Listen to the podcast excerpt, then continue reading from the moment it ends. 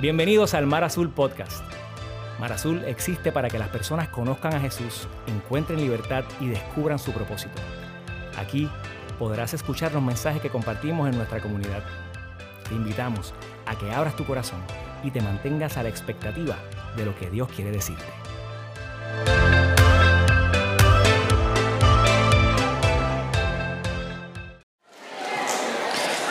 Bienvenido a esta segunda parte de la serie Rudimentos.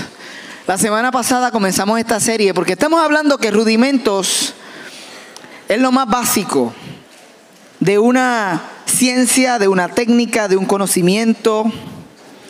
Y estamos hablando de cuán importante es regresar a los rudimentos de algo si queremos tener un buen desempeño. Por ejemplo, les contaba que durante las últimas semanas, realmente los últimos meses me he dedicado a mejorar el tiro de baloncesto en mi vida. Y lo digo con mucha alegría porque para mí el baloncesto es intimidad, es, es, especial, es lo que hacía con mi papá, es lo que hago con mis mejores amigos. ¿Y por qué no tener un mejor tiro? Y para lograrlo el secreto no fue, y no estoy diciendo que lo he alcanzado todo, pero una cosa hago, olvidándome de lo que queda atrás, me extiendo a lo que está delante. Y no fue nada nuevo, sino regresar al rudimento. ¿Cuál es la forma correcta de coger el balón? ¿Cuál es la forma correcta de, lanzar? Porque el rudimento es lo básico de una ciencia, arte, técnica o profesión.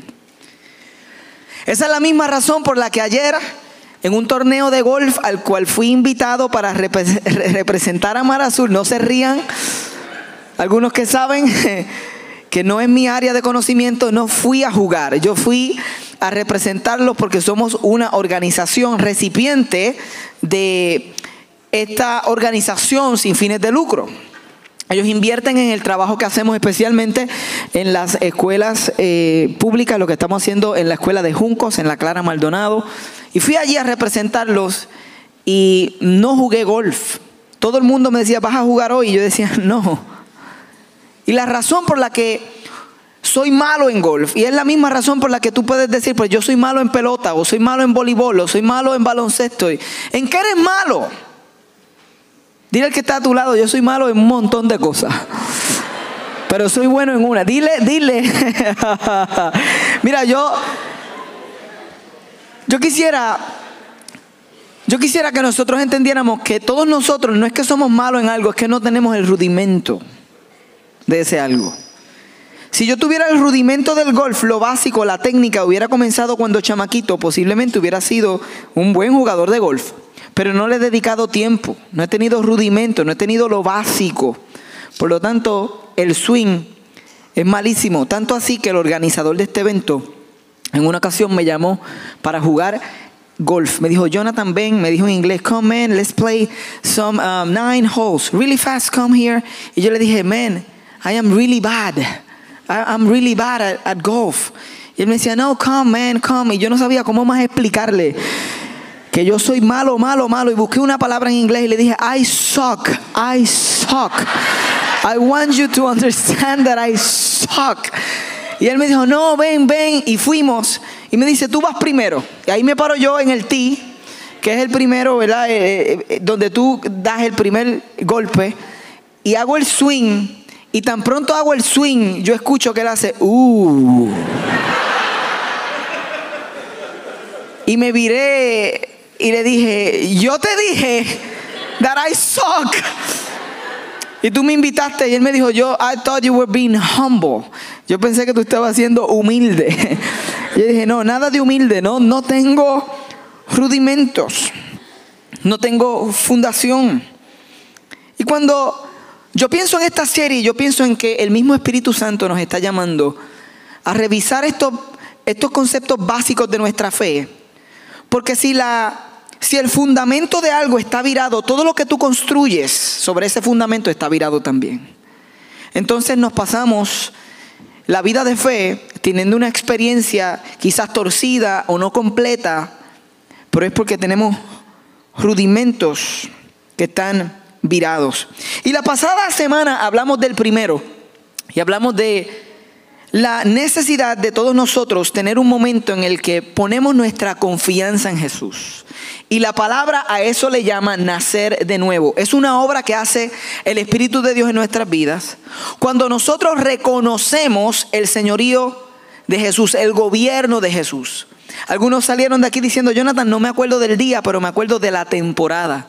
¿Cuántos estuvieron pensando en el mensaje de la semana pasada durante toda la semana? ¿Ok? ¿Cuántos, cuántos recordaron el título? El dilema de Wilito.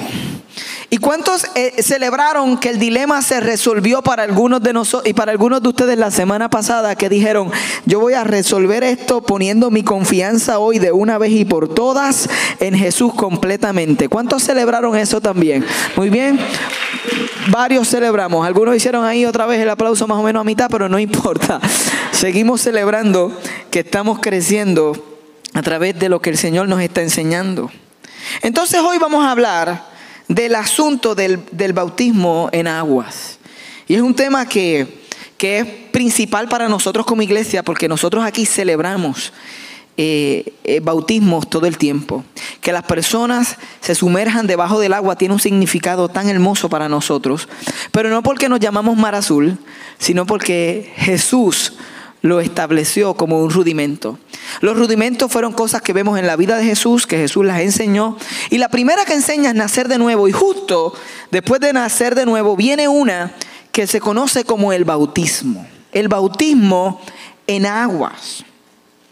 Hace dos semanas bautizamos 14 personas y yo quisiera saber cuántos de los que están aquí eh, fueron parte de esos 14. Quisiera que levantaran la mano y que nosotros celebráramos con ellos esa decisión. ¿Cuántos de los que están aquí miren las manos levantándose? 14 de este lado, allá atrás. Allá atrás, hay, levantando dos manos. Muy bien, muy bien. En Mateo 14, 18, 20, Jesús está dejando a los discípulos en esta tierra, está a punto de ascender nuevamente al trono, a la diestra del Padre, a la derecha del Padre. Y le dice estas últimas palabras a sus discípulos, muy famosas. Dice, Jesús se acercó entonces a ellos y les dijo, se me ha dado toda autoridad en el cielo y en la tierra. Miren lo que él dice, yo tengo toda la autoridad para decirles lo que les voy a decir. Eso es lo que hace Jesús. Y dice, por tanto, le dice a los discípulos, vayan y hagan discípulos. Fíjate que no dice vayan y hagan simpatizantes, vayan y hagan ah, admiradores. Eh, dice vaya y hagan discípulos de todas las naciones, bautizándolos en el nombre del Padre, del Hijo y del Espíritu Santo. Y cuando habla ahí de bautizándolos, está hablando de bautismo en agua. Así que nacer de nuevo y luego dice, vayan en mi autoridad a ser discípulos, bautizándolos. En otras palabras, ¿existirá la posibilidad de ser un discípulo sin ser bautizado? Vamos a desempacar eso en la noche de hoy. Y después dice, enseñándoles a obedecer todo lo que les he mandado a ustedes y les aseguro que estaré con ustedes siempre hasta el fin del mundo. Las palabras de Jesús fueron instrucciones claras. Las palabras de Jesús cargaban la idea de nosotros obedecer. Porque si decimos que nacemos de nuevo y que ahora es Jesús el Señor de nuestras vidas, el voz, el jefe principal, ahora nosotros, este caminar nos va a requerir el obedecer. Auch. A nosotros no nos gusta esa palabra. Desde chiquitos la palabra obediencia nos da problemas. Es como cuando nos decían que nos fuéramos a bañar. Obedecer eso nada más era toda una osadía. Pero el bautismo tiene que ver con obediencia. En Marcos 16, 16, Jesús dice, el que crea y sea bautizado será salvo, pero el que no crea será condenado.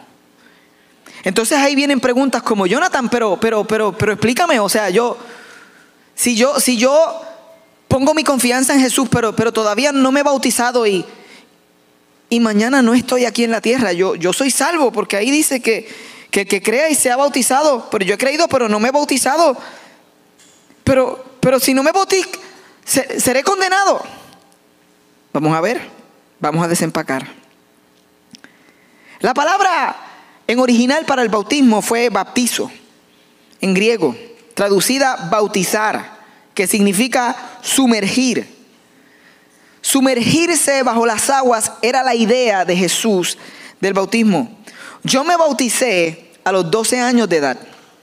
Y aunque yo no tenía todo el conocimiento de lo que significa y de la implicación del simbolismo tan hermoso de sumergirse en las aguas, yo le doy gracias a Dios hoy de que personas me dirigieron a tomar ese paso de obediencia, porque es un paso de obediencia.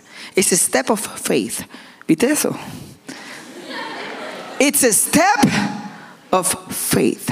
Es un paso de fe y de obediencia. Yo creo que una de las cosas más importantes para nosotros hoy saber es que la razón por la que nosotros nos sumergimos en las aguas y celebramos esto que celebramos es porque Jesús no solo lo ordenó, sino que él mismo lo hizo. Hace algunos meses atrás predicábamos sobre aquel mensaje de You Got This, que era el mensaje en el que Jesús es bautizado. Jesús, el creador del universo, siendo 100% Dios y 100% humano, fue y en obediencia al Padre y en un acto de humildad, fue y se bautizó él mismo. Y esa es la escena en la que el Espíritu Santo desciende como una paloma y una voz del cielo que se escucha cuando Él asciende de las aguas. El Padre le dice, he aquí mi Hijo amado, en el que tengo complacencia, estoy complacido con Él.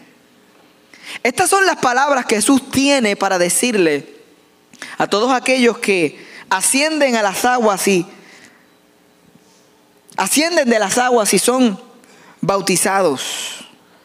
Pero ¿por qué es que a veces nosotros no nos bautizamos aunque Jesús lo hizo? Él lo modeló. ¿Por qué nos da problema si es, si es su primer consejo luego de nacer de nuevo? O sea, Él dice, tengo toda la autoridad y ahora le estoy diciendo a ustedes que ustedes vayan y hagan esto, hagan discípulos bautizándolos. Si nos da problema el primer consejo de Jesús, obedecer el primer consejo de Jesús, no debería sorprendernos que nos da problema el segundo, el tercero, el cuarto y la quinta cosa que el Señor nos va a decir. Porque si decimos, tú eres mi Señor, he nacido de nuevo, ¿qué quieres que yo haga? Me encantaría que te bautizaras. ¿Qué otra cosa te gustaría? que yo hiciera porque tú eres mi Señor. Yo, yo quiero seguirte, yo quiero escucharte, quiero tener una relación contigo. Perfecto. Yo quiero tener una relación contigo. Estoy listo para decir, eres mi hija, eres mi hijo, tengo algo especial preparado. Quiero hacerlo. Bautízate. Señor, podré levantar mis manos y cantarte mejor. Podré grabar un CD a tu nombre. Podré servir en el puerto. Tiene que ver con el agua. ¿Podré, ir a una iglesia llamada Mar Azul? Es como comenzar una relación y la primera cita, comenzarla mal. ¿Algunos de ustedes tuvieron una primera cita mala, mala, mala? No levante la mano, nadie, no le voy a pedir a nadie que levante la mano. Pero es comenzar mal, es comenzar mal y no solamente eso, sino que revela la sinceridad de nuestra decisión de seguir a Jesús. Porque si nuestro jefe nos dijo que era lo que debíamos hacer y no lo hacemos, entonces la sinceridad de lo que estamos viviendo es puesto a prueba. Y lo que hace es que se revela. Yo conozco muchas personas que, que han reconocido a Jesús a nivel intelectual, pero no han continuado con el paso de bautismo por vergüenza, por la posibilidad de ser rechazados por otros por el qué dirán los que me rodean, porque en mi familia todos son de otra tradición. Yo crecí en un lugar, Jonathan, donde todos se bautizaron cuando pequeño. Son nuestros hermanos católicos, que muchos están aquí en Marazul con nosotros y están viviendo una experiencia transformadora en su fe. Estos rudimentos para muchos de mis hermanos católicos que amamos y respetamos muchísimo son nuevos. Algunos me dicen, no los había escuchado de esta forma. Qué lindo lo que me está pasando. Yo le doy un high five. Y le digo, maravilloso, pero algunos dicen, uh, pero bautizarme. Porque entonces mi familia se va a enterar. Y yo quiero ser un discípulo, pero que nadie lo sepa. No existe. No se puede ser un discípulo a la secreta. Puede ser un simpatizante. Puede ser un admirador. Pero si lo tuyo es ser discípulo, Él dijo, vaya y hagan discípulos bautizándolos. Yo les cuento estas cosas y yo sé que a veces nosotros se nos hace difícil el tener la postura y las convicciones claras, pero cuando uno nace de nuevo hay un deseo de que estas cosas ocurran. Por eso yo digo que el primer paso es la semana pasada. Y aunque no estuviste aquí quizás para algunos la semana pasada, es importante que sepas que cuando en el corazón ocurre algo verdadero hacia Dios, uno quiere entonces comenzar a complacer a Dios y menos complacer a las personas. Si te importa más ser aceptado y admirado por las personas que complacer a Dios, tu vida nunca va a hacer mucha diferencia para el reino de los cielos. Tengo que decirles que yo no conozco un creyente que haya rechazado el bautismo y que haya hecho gran impacto en el reino del Señor. Todavía no conozco uno. Pero estas cosas no las escuchamos. A veces nosotros pasamos toda la vida sin considerar las palabras de Jesús. Mateo 10, 32, 23, cuando dice, a cualquiera pues que me confiese delante de los hombres, yo también lo confesaré delante de mi Padre que está en los cielos. Y cualquiera que me niegue delante de los hombres, yo también lo negaré delante de mi Padre que está en los cielos. Estas no son las palabras que leemos todo nuestro, en, en nuestro devocional diario para salir por la puerta, que Jesús dice, tú me reconoces, yo te reconozco. Tú me niegas, yo te niego. Pero esto no es un Jesús infantil, inmaduro como nosotros, lleno de drama y de problemas en nuestras vidas. Amén. Que decimos, si tú no me tratas bien, yo no te trato bien. Este es un Jesús diciendo, es que es que es imposible que yo esté en ti si tú me estás negando. Cuando yo estoy en ti, tú no puedes negarme. Cuando, yo te, cuando tú has abierto tu corazón a mi señorío, tú vas a comenzar a caminar de manera distinta. Nosotros somos los que a veces nos engañamos y pensamos que podemos ser los discípulos que nosotros queremos ser y no los que Jesús quiere que nosotros seamos. Pero Él dice, mira, yo no quiero negarte. El punto de Jesús no es que Él quiere negarte, es todo lo contrario. Es que Él no quiere que ninguno perezca y que todos procedan al arrepentimiento, dice la palabra. Él anhela que tú sepas estas cosas porque Él quiere que tu relación con Él mejore. Él quiere que tu tiro en la cancha mejore. Él quiere que tu swing en golf mejore. Él quiere que tu que tu relación con tu esposo, con tu esposa, con tus hijos mejore. Por lo tanto, hoy nos está revelando algo muy importante que sucede en las aguas. Y para aquellos que entonces se preguntan, Jonathan, pero ¿qué tal yo que puse mi fe en Jesús hace unos días o desde niño, pero nunca me he bautizado? ¿Puedo, ¿puedo ser salvo sin bautizarme? Y la respuesta corta es sí, bajo ciertas condiciones. ¿Ok? Sí, bajo ciertas condiciones, y lo voy a expresar. El ladrón en la cruz no tuvo tiempo de bajarse de la cruz, bautizarse y treparse de nuevo. Es posible ser salvo sin bautizarse. Hay momentos y hay situaciones que no lo permiten y no lo ameritan. Y nuestro Dios es un Dios de gracia y es un Dios razonable. Él no le dijo a él, a él al ladrón, ladrón, qué bueno que, ¿verdad? Que, ¿verdad? Pusiste tu fe en mí, este, pero pues, no te da tiempo de bajarte y bautizarte si hubiera agua allá abajo, qué sé yo, pero no te da tiempo. No, él le dijo, de cierto, de cierto digo, en otra palabras, esta es la verdad. Él dijo, la verdad es que hoy estarás conmigo en el paraíso. O sea, hoy, si tú pones tu fe en Jesús, tu vida espiritual, tú puedes nacer de nuevo y puedes ser transformado. Porque hay circunstancias en las que eso se da y es imposible el bautismo. Hay otras personas que, que, han, que han conocido a Jesús o han abierto su corazón en los últimos momentos de su vida. ¿Y qué diríamos nosotros entonces?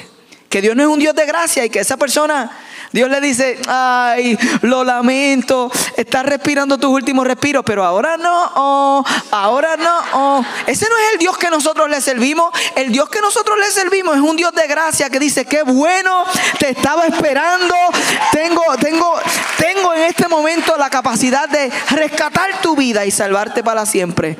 Tu eternidad está segura. Hay personas que en un, en un avión que se va a, a estrellar, es triste convertirse en ese momento, pero triste nacer de nuevo, pero oye, hay gente que nace de nuevo en circunstancias como esas.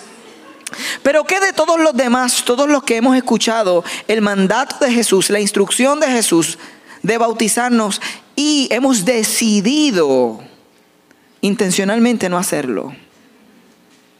¿Qué de esos que tuvieron la oportunidad y no lo hacen? Yo, yo pondría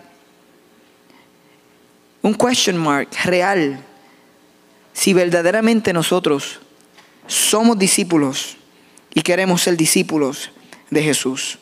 Y también están los que nacieron y sus padres los bautizaron y les dijeron que eso era eh, todo lo necesario. Pero lo que enseña la palabra es que nadie puede tomar la decisión de abrirle tu corazón a Jesús y de bautizarse por ti.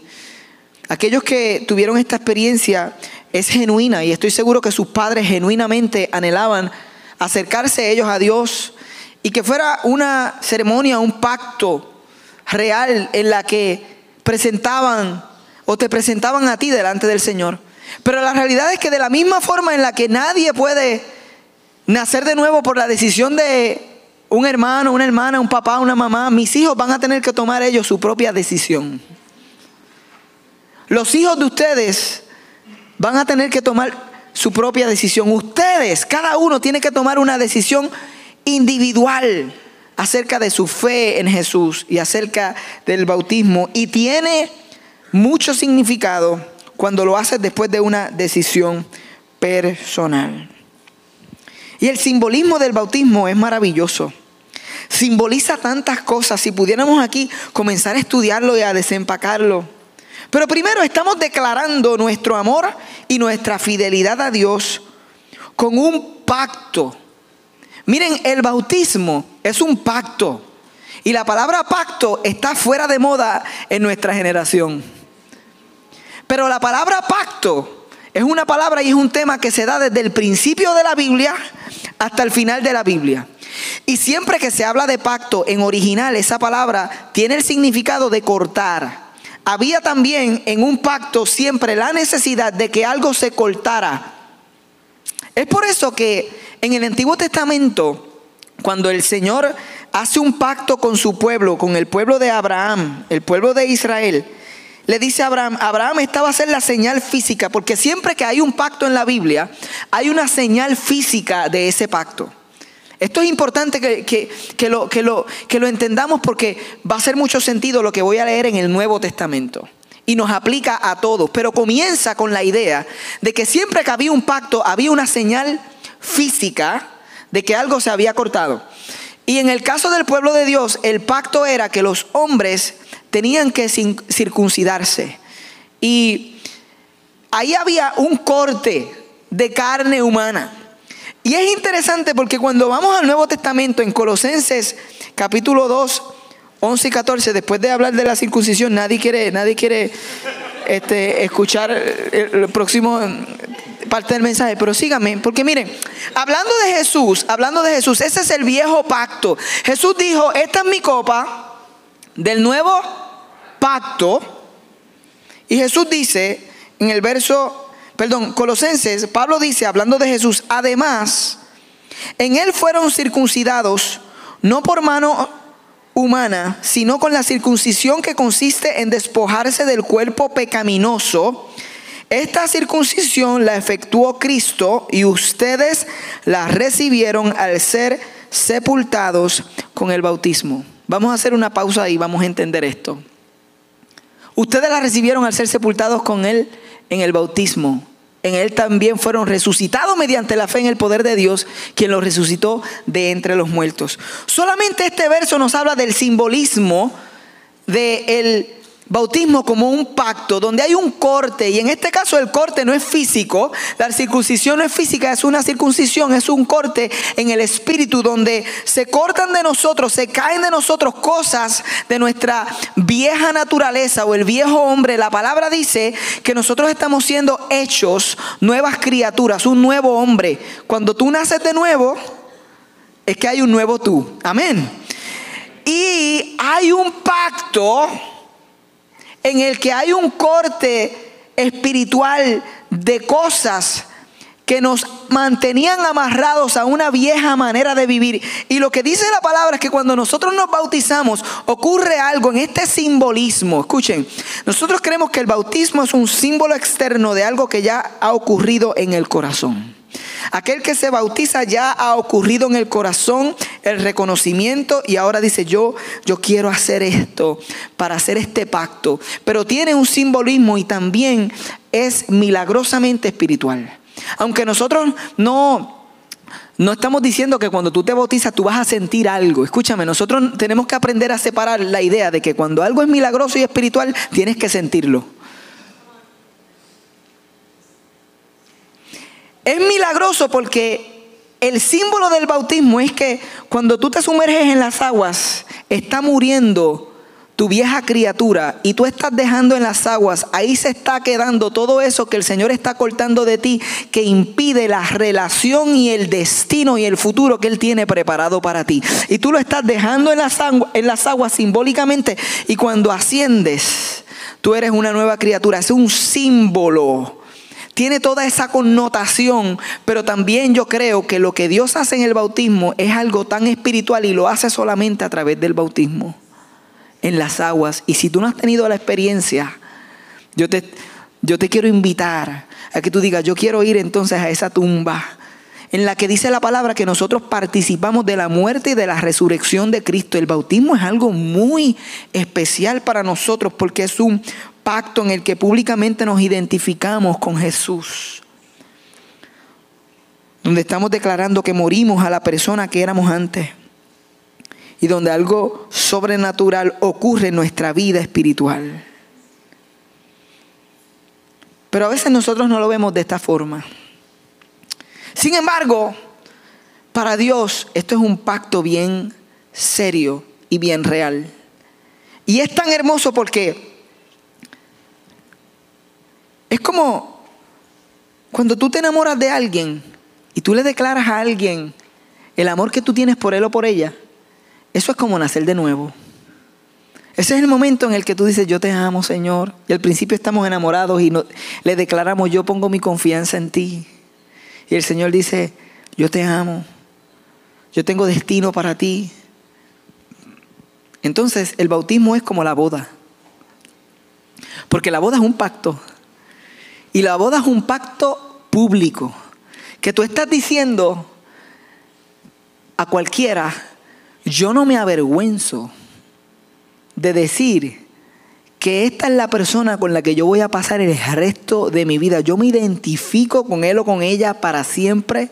Yo las cosas no solamente se los digo al oído, sino que públicamente se las digo. Cargo un anillo porque le prometo que voy a hacer para él o para ella por el resto de mi vida. El bautismo es como la boda. Entonces nosotros lo que a veces experimentamos son creyentes que están en el noviazgo, pero que no se han casado. Y quieres los beneficios de la boda sin haberte casado. Y quieres los frutos sin... Hay mucha gente recibiendo hoy en Mar Azul. Queremos tener una relación con el Señor de noviecito y Él dice, yo quería crecer más allá. Yo quería, yo quería que esto fuera un pacto. Yo lo sé.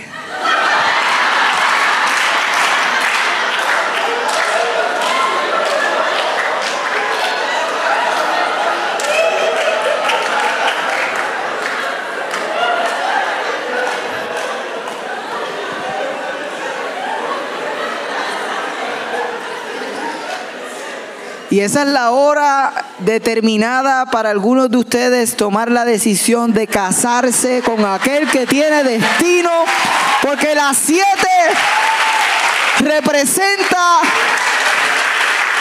el número que completa completion, wholeness, perfection, seven day, son las siete.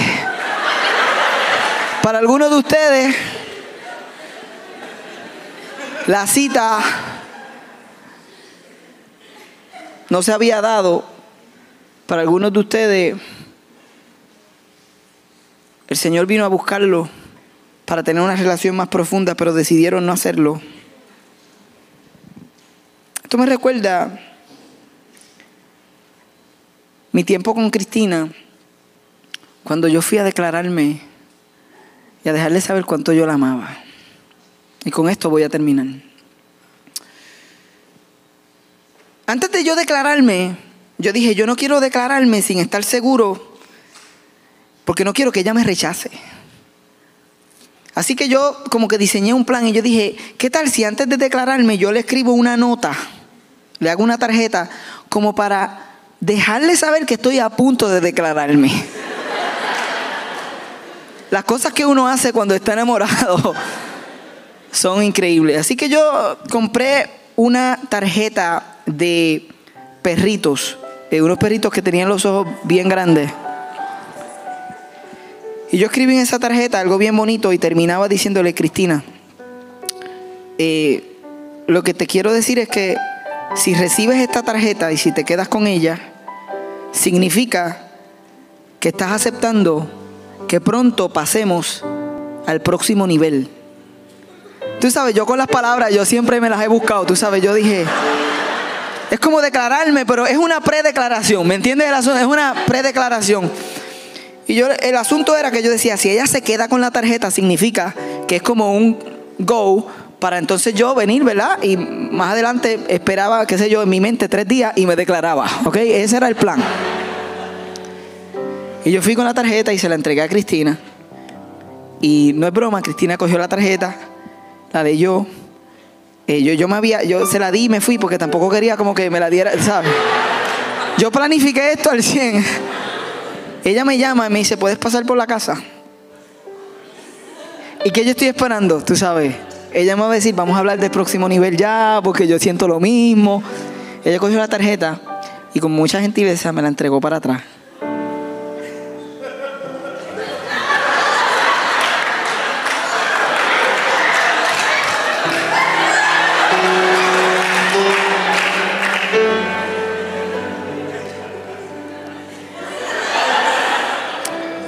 Yo me llevé la tarjeta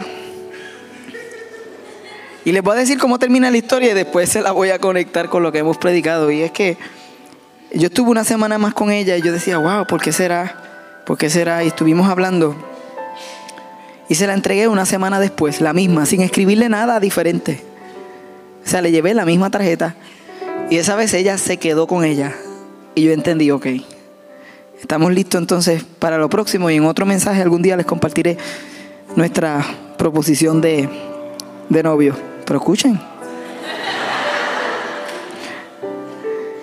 Lo más importante es que Cristina me dijo, Jonathan, la razón por la que yo te entregué la tarjeta de perritos para atrás es que yo sabía la seriedad de tus palabras.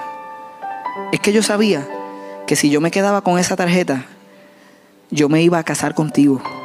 Y yo quería estar segura de que yo me quería casar contigo. Ella sabía la seriedad de esas palabras y por eso me la dio para atrás.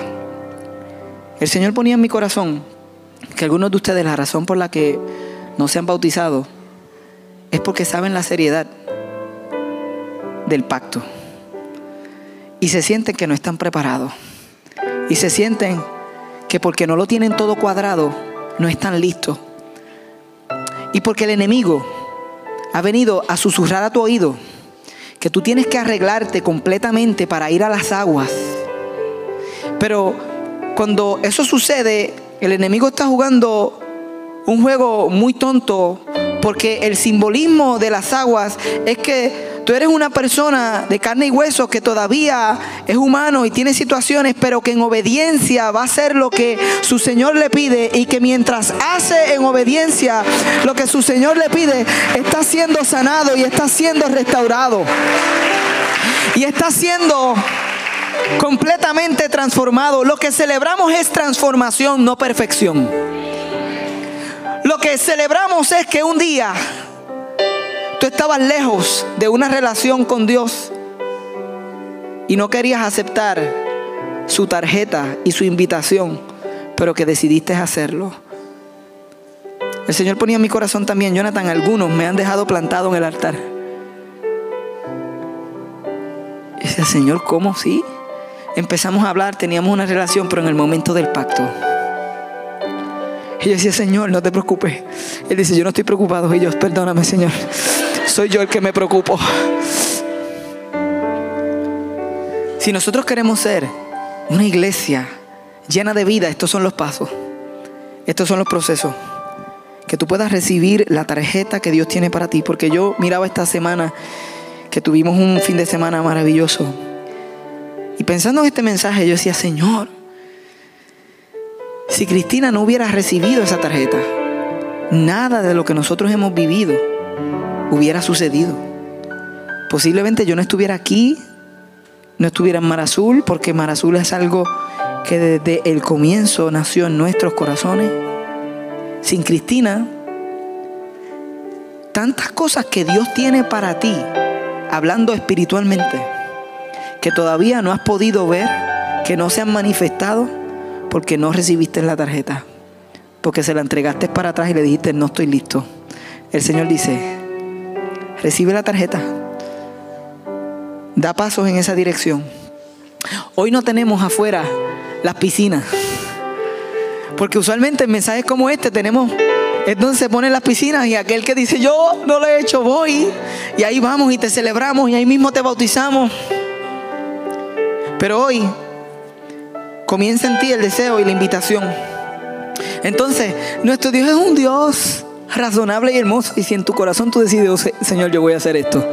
Marazul tiene bautismo próximamente. Si quieres bautizarte, puedes ir al final al puerto y decir, yo quiero, yo quiero.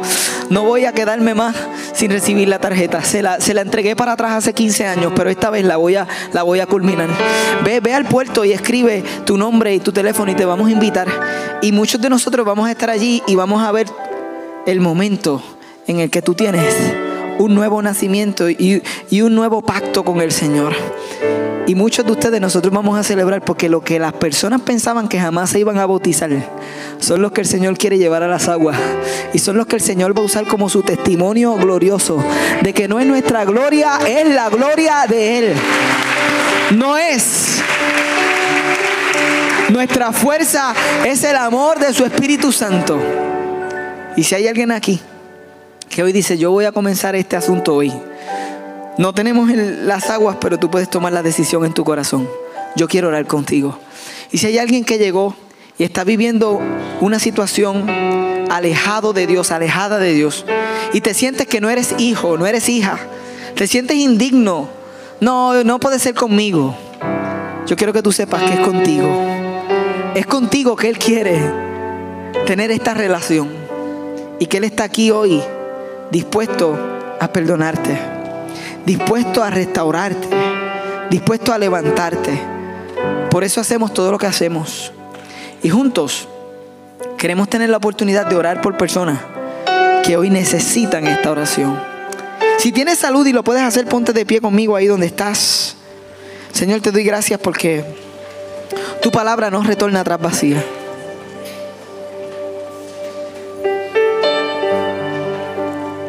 Gracias Señor porque hoy tú quieres restaurar esa relación con alguien.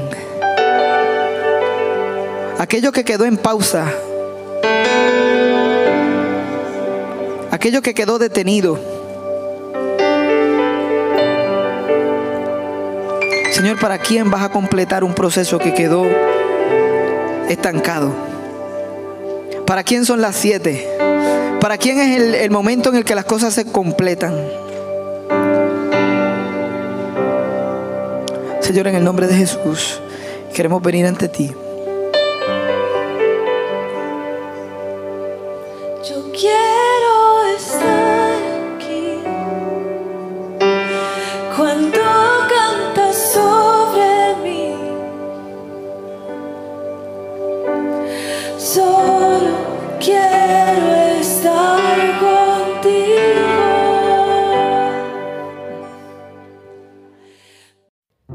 Escuchar este mensaje necesitas oración, te invitamos a que descargues o abras nuestra app y hagas tu petición para poder comunicarnos y orar contigo.